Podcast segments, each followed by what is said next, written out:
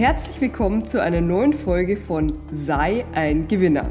Mein Name ist Barbara und du bist hoffentlich in entspannter Stimmung, fühlst dich wohl und bist bereit für neuen frischen Input, wie du dein Leben noch glücklicher und erfolgreicher gestalten kannst.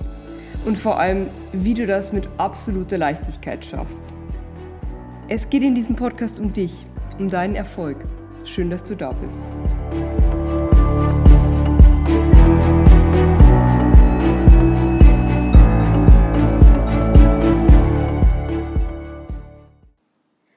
Unser Leben besteht aus vielen gelassenen und erfreulichen Dingen, aber es besteht vor allem auch daraus, Probleme zu lösen. Für uns und für andere.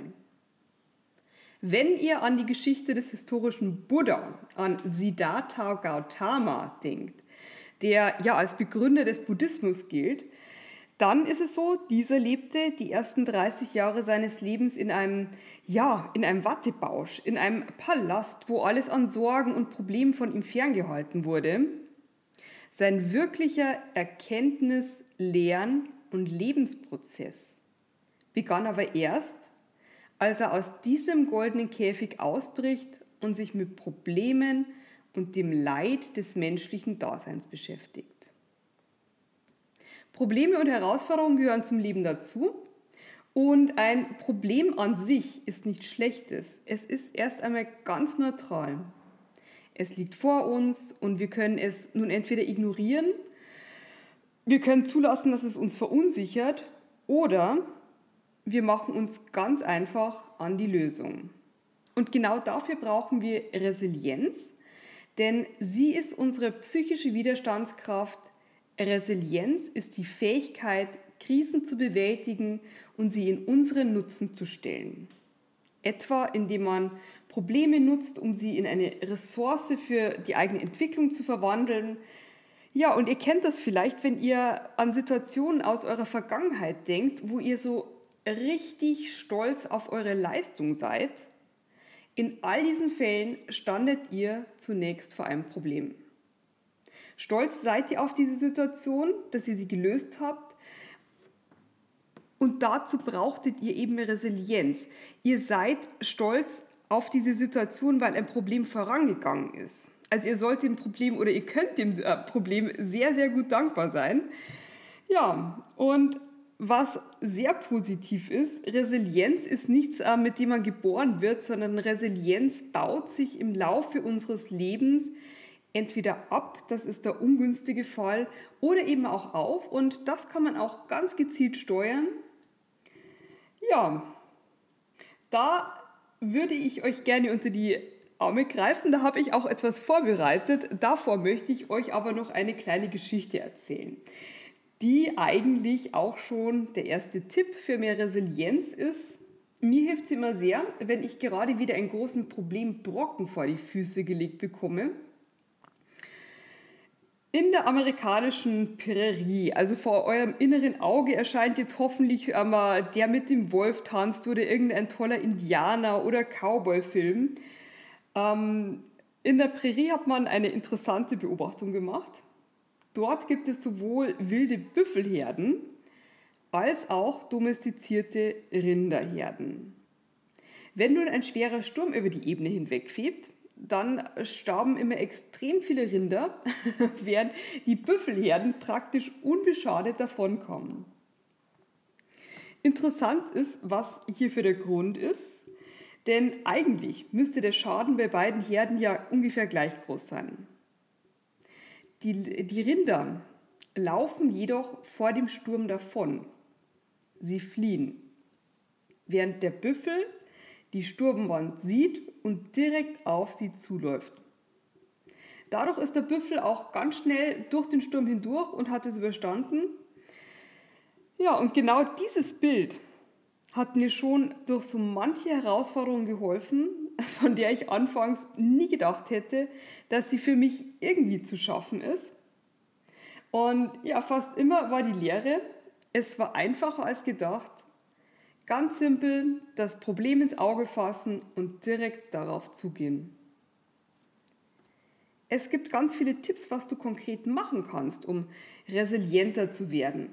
hier würde ich dich auch gerne einladen, ein wenig in diesem Podcast zu stöbern, etwa die Folge 2, die lautet Drei Strategien gegen Sorgen oder auch die Folge 33, wo es um Optimismus geht. Hier findest du wirklich viele gute, konkrete Werkzeuge. Und ja, wie angekündigt, zwei Dinge möchte ich hier in dieser Folge nochmal konkret für dich herausarbeiten, weil sie eine so ungeheuer hohe Wirksamkeit haben. Punkt 1.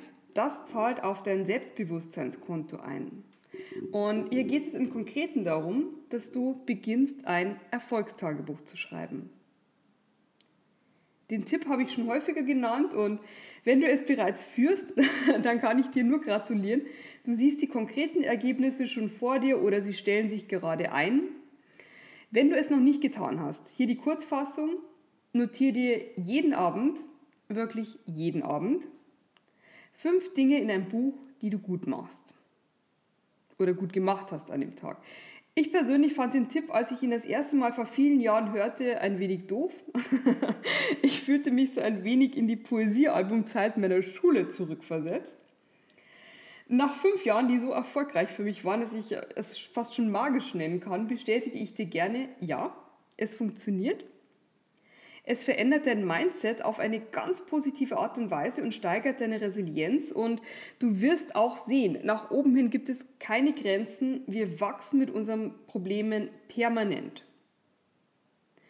Punkt 2. Hier geht es um das Verlassen der Opferrolle.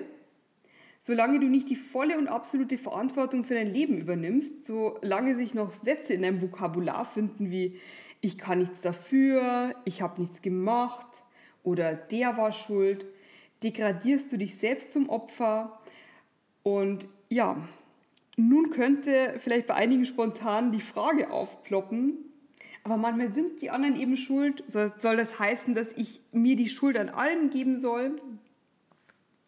Hier kann ich dich beruhigen, denn genau darum geht es eben nicht. Schuld ist ein Begriff, den ich für mich persönlich komplett gestrichen habe, wir können immer nur so handeln, wie es unsere Erfahrungen und Prämissen zulassen. Vielmehr geht es darum, dich selbst in eine Machtposition zu bringen. Die Dinge laufen gerade nicht so, wie es sein soll, dann ja, ist es doch viel besser, statt sich selbst als Opfer der Umstände zu sehen, viel zielführender, sich selbst zu fragen, erstens, was habe ich dazu beigetragen?